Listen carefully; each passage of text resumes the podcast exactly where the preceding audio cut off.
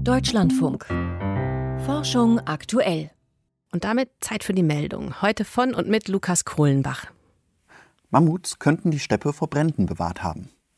Ein amerikanisches Forschungsteam hat das Aussterben großer Säugetiere auf verschiedenen Kontinenten analysiert und sieht einen Zusammenhang mit dem Verschwinden von Mammuts, gigantischen Bisons oder wilden Pferden und dem vermehrten Auftreten von Bränden in Graslandschaften. In Kontinenten, auf denen besonders viele große Pflanzenfresser ausstarben, nahm die Anzahl der Brände demnach zu. Die Tiere könnten durch den Verzehr von brennbarem Material die Landschaften vor Feuern bewahrt haben, schreiben die Studienautoren im Fachjournal Science. Dieser Aspekt müsse mit einbezogen werden, wenn Strategien gegen zunehmende Brandgefahr in Graslandschaften durch den Klimawandel entwickelt werden. Im globalen Süden hilft das Konzept einer bürgernahen Polizei nicht, die Kriminalität zu senken. Auch das Vertrauen in die Polizei wird nicht wesentlich gestärkt. Das zeigt eine Untersuchung eines internationalen Forschungsteams im Journal Science. Das Konzept setzt auf einen intensiven Austausch zwischen Bürgern und Polizisten. Dazu gehören häufigere Fußpatrouillen, Bürgerforen und Meldestellen für Polizeigewalt. In Ländern mit hohem Einkommen wird es bereits erfolgreich angewandt.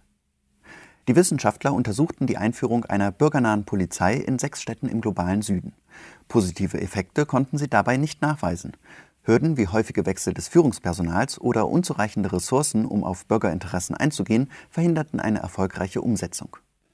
Die Studienautoren halten daher tiefgreifende strukturelle Reformen für notwendig, um die Polizeiarbeit in den untersuchten Städten zu verbessern. Geneditierung könnte helfen, neue Antibiotika zu entwickeln. Gängige antibakterielle Wirkstoffe wie Penicillin werden natürlicherweise durch Schimmelpilze hergestellt. Diese besitzen dafür ein spezielles Enzym. Britischen Forschern ist es gelungen, dieses Enzym mit Hilfe der Genschere CRISPR-Cas9 zu modifizieren. So könnten neue Antibiotika-Varianten hergestellt werden, die auch gegen resistente Bakterienstämme wirken. Antibiotische Substanzen künstlich herzustellen ist sehr schwierig und teuer. Daher sehen die Wissenschaftler in der Geneditierung des Enzyms ein großes Potenzial, schreiben sie im Magazin Nature Communications. Erneuerbare Energien könnten die Stromkosten entscheidend senken. Das zeigen neue Simulationen von Forschern des Potsdam Instituts für Klimafolgenforschung. So könnten bereits 2050 zwei Drittel des weltweiten Energiebedarfs durch nachhaltigen Grünstrom gedeckt werden. Aktuell ist Strom noch der teuerste Energieträger und deckt nur 20 Prozent des Weltenergiebedarfs.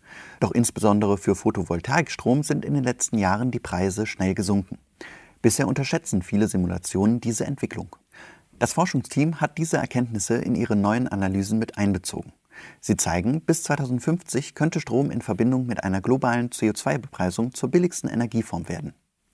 Immer mehr Bereiche könnten durch die sinkenden Stromkosten, aber auch durch die gesteigerte Effizienz der Endanwendungen elektrifiziert werden, so die Studienautoren. Besonders viel Potenzial sehen sie in den Bereichen Mobilität, Heizen und in der Stahlproduktion. Die größten Herausforderungen treten hingegen im Langstreckenflugverkehr, der Schifffahrt und der chemischen Industrie auf. Ein neues Hydrogel kann so hart wie Sicherheitsglas werden. Das zeigen Wissenschaftler in der Fachzeitschrift Nature Materials. Das britische Forschungsteam hat ein neuartiges Hydrogel entwickelt, das unter Druck so hart wie Glas werden kann, bei Entlastung hingegen wieder weich.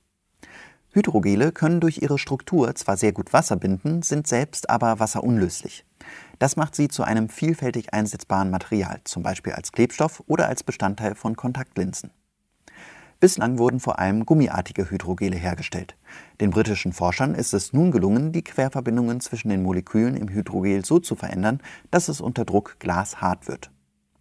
In einem Versuch rollten sie mit einem Auto über eine Platte aus ihrem neuartigen Hydrogel.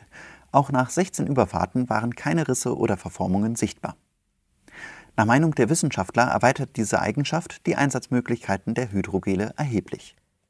Lukas Kohlenbach mit den Meldungen.